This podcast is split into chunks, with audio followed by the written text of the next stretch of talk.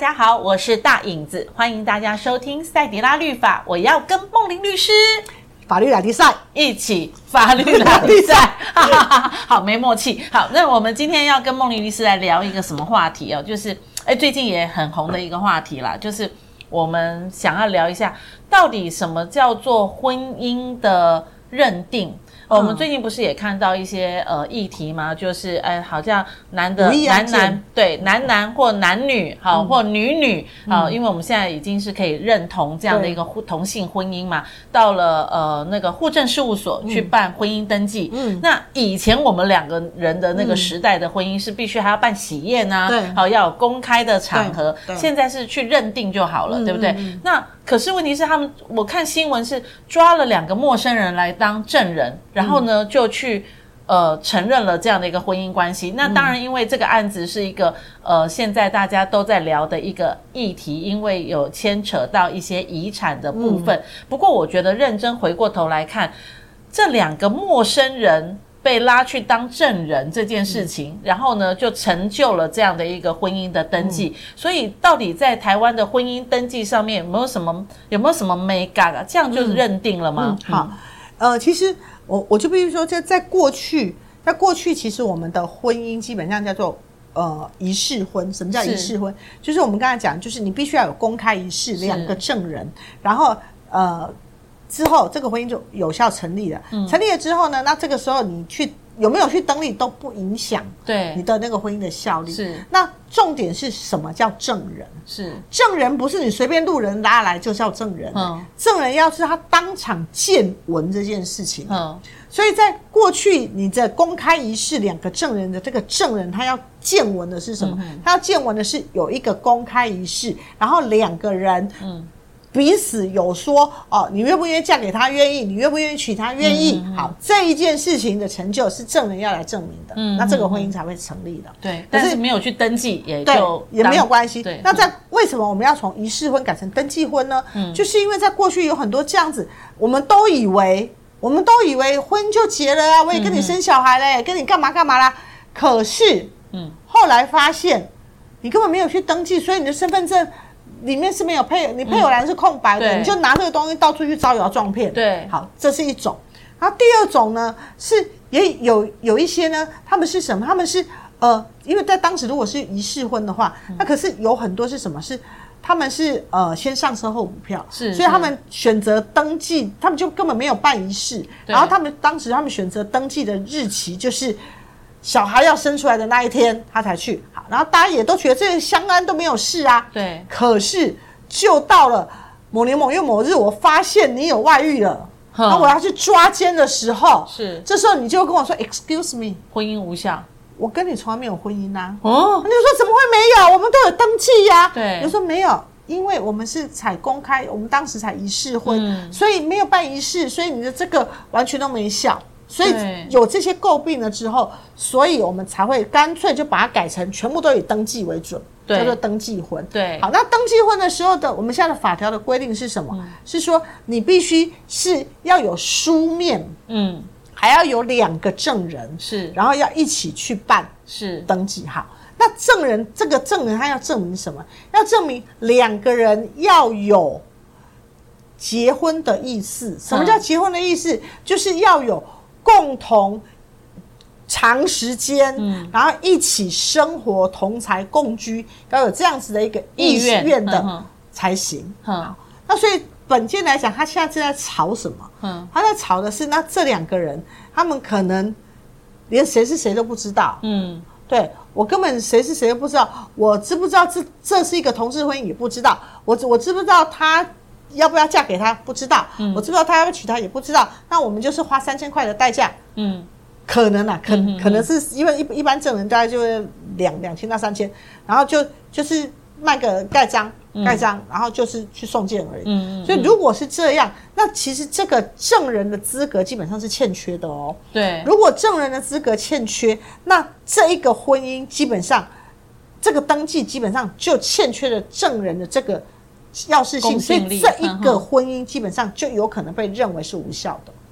那现在到底有效无效，变成是要法官去认定？对，因为现在全部我们都是听记者说，对，那我们只能说从每次从那个报章媒体上就开始看到，就是呃，那那那像这种事情，很多人就会问说，哎，那我怎么知道他们到底有没有结婚的意思啊？对啊，对，那所以在记者上他不是会讲吗？说呃什么从那个 monitor 看起来两个人根本的都没有互动，都没有互动啊，嗯、也没有讲话。那如果真的是一个要去结婚的，怎么会是这样呢？嗯、哦，等等，那都是从这些事后的状况，嗯，然后来。来来推的，然后甚至会说，哎，那他们两个才认识多久？嗯，然后他们两个也从来也以前也从来没有那种，就是呃，我我带你去见过我爸妈，或者是我介绍给谁，甚至、两边亲友都不认识。是、哦，他们现在都用这些旁证，要来证明说他们当时两个人根本没有结婚的意思。可是就法律上来说，那你刚刚讲的申请，呃。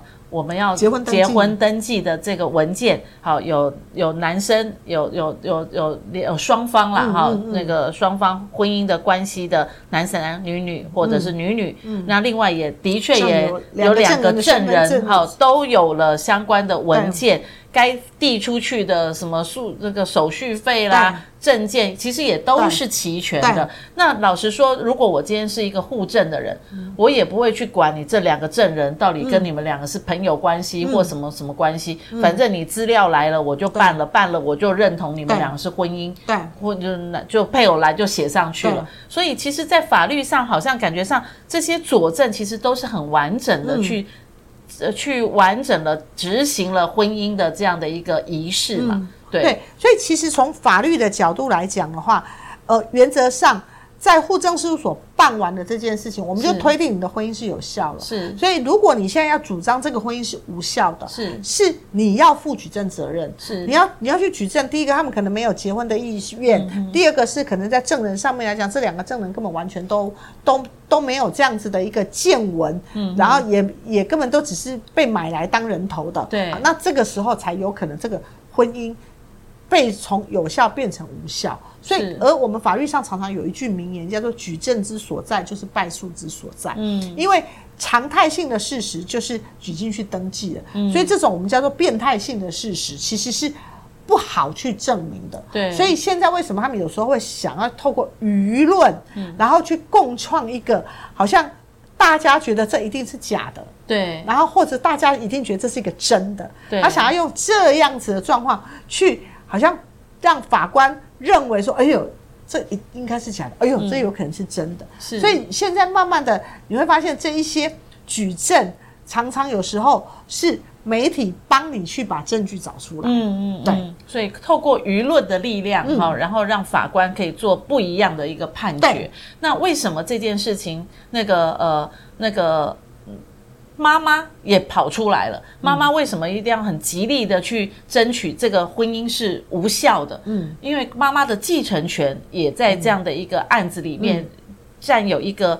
不一样的角色，嗯、但因为妈妈本身是一个外籍人士，嗯、所以我想了解一下，就是在妈妈的这个角色，她很极力的去争取。呃，我的儿子并没有，我觉得这段婚姻不不是被认同的。嗯、那在妈妈的继承权上面是有不一样的看见，对不对？有，呃，现在应该先讲哦，就是配偶本身来讲啊，嗯、配偶配偶的继承权不是单纯他配偶继承权是跟，例如跟呃直系血亲的小孩，嗯、或者是。第二顺可能跟父母亲一起，嗯、所以在他的这个案子里面，嗯、有配偶没配偶就差二分之一啊。是，好，那我们假设就是说，哎，假设他们的遗产是有，嗯、比如说一百万，嗯，好，那这一百万，因为我有配偶，嗯、所以配偶就可以分五十万，对，妈妈分五十万，对，是不是这样？对。那可是如果说妈妈现在极力的去争取说这个婚姻是无效的，嗯、配偶栏本来就不应该被成立的，所以所有的遗产就归妈妈，对，是不是这样子？对，就是他如果他没有小孩的话，嗯、那原则上就。是归父母，归父母。对，但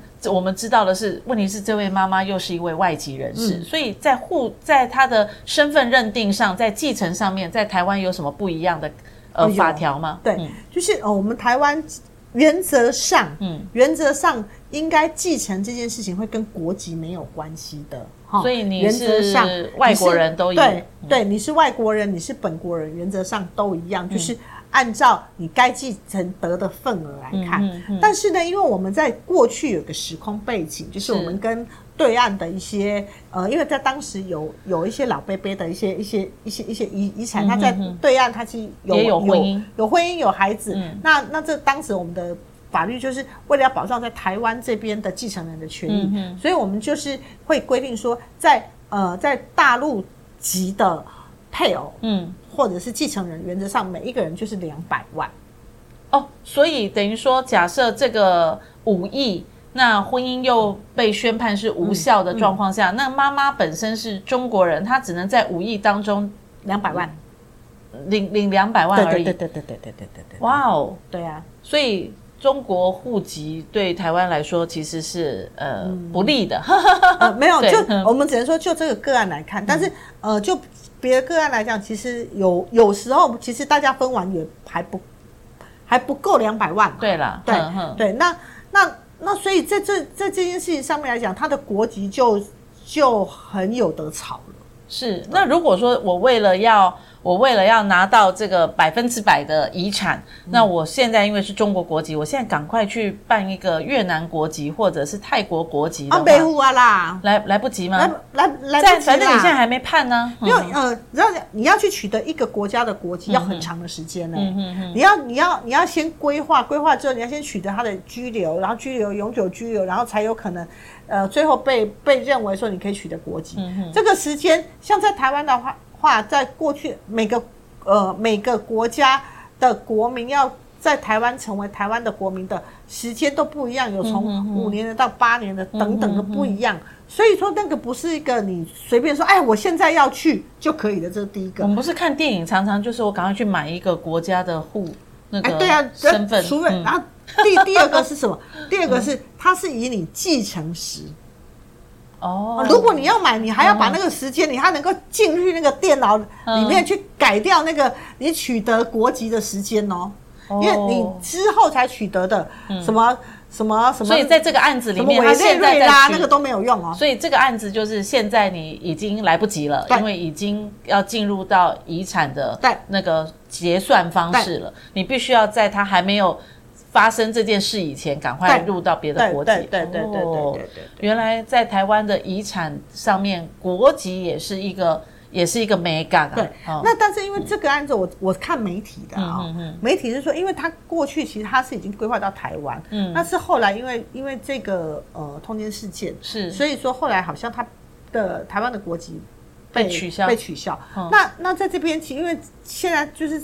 在一个罗生门的过程，是是因为他在当时其实他已经放弃大陆的国籍了。嗯，那他现在他虽然他被遣返回大陆，那他到底有没有大陆的国籍？这个部分我就不知道，不知道也不确定。那如果他没有大陆的国籍，是他呈现是一个无国籍的状态的话，那这个时候呃就有可能他可以取得。百分之百对，嗯，就有可能可以取得哦。原来无国籍胜于中国国籍是这样的概念。以这个个案来看是这样，可是无国籍基本上其实在很多事情上面其实是他他等于他没有他没有那个根，然后他也没有政治的各样的权利啦。是，对，哦，我们不知道啦，哈，对，我们不知道，我们只是说，对，只是说这个在。媒体上面是这样子说的哦，对，所以我们应该要知道，就是如果你是中国国籍的身份，你在各样的遗产上面就最多两百万。目前现阶段是两百万。哦，这样我们知道这个就好了。对对对对对对。如果说你今天在台湾有一个富爸爸、富妈妈，嗯，好，有一个富有的家庭，可是你的国籍现在是在中国的话，嗯那就要赶快事先做好规划。对不对？对，好，比较有可能拿到。可是呢，我们我现在目前还很多的案例，其实真正富有的不在台湾。呃，现在中国比较富有，嗯，人参貂皮乌拉草。哦。然后呢，对，因为之前我我我去大陆，他们就说你可以看到这边每一个人都是一来一去人民币。嗯哼哼。所以他们那边如果那他们没有这样的条款对中国吧？对对，台湾吧？呃，他们的继承的那个跟我们的规定是不太一样的。哦，反正我觉得两个两岸有很多的时空背景，然后所衍生出来的法条也真的也的确不一样。对，好，那重点就是我们今天要聊到的，就是按我们要聊到就是国籍的部分继承，的确有很不一样的一个看见。对，然后呢，登记的一个婚姻的制度，那我们希望每个人的婚姻其实都是在祝福里面去完成这样一个神圣的一个婚姻的仪式，不要随便抓个陌生人来，因为真的陌生人对我们两个人未来的路到底是怎么走，其实不清楚。对，那我们希望说证人也好，好，然后呢，办理的户证的呃那个那个。那个呃，工作人员也好，其实，在婚姻上面都是给予一个未来的肯定与祝福的。对，好，我们希望这个案子赶快落幕哦，因为常常听到，常常听到，也真的不知道要吵到何时何年何月了哈。那我们还是会追踪，如果有什么进一步的呃分享，我们可以在呃节目当中来跟各位拉迪赛了哈。好，下一次再跟梦玲律师跟大家一起法律拉迪赛，拜拜，拜拜。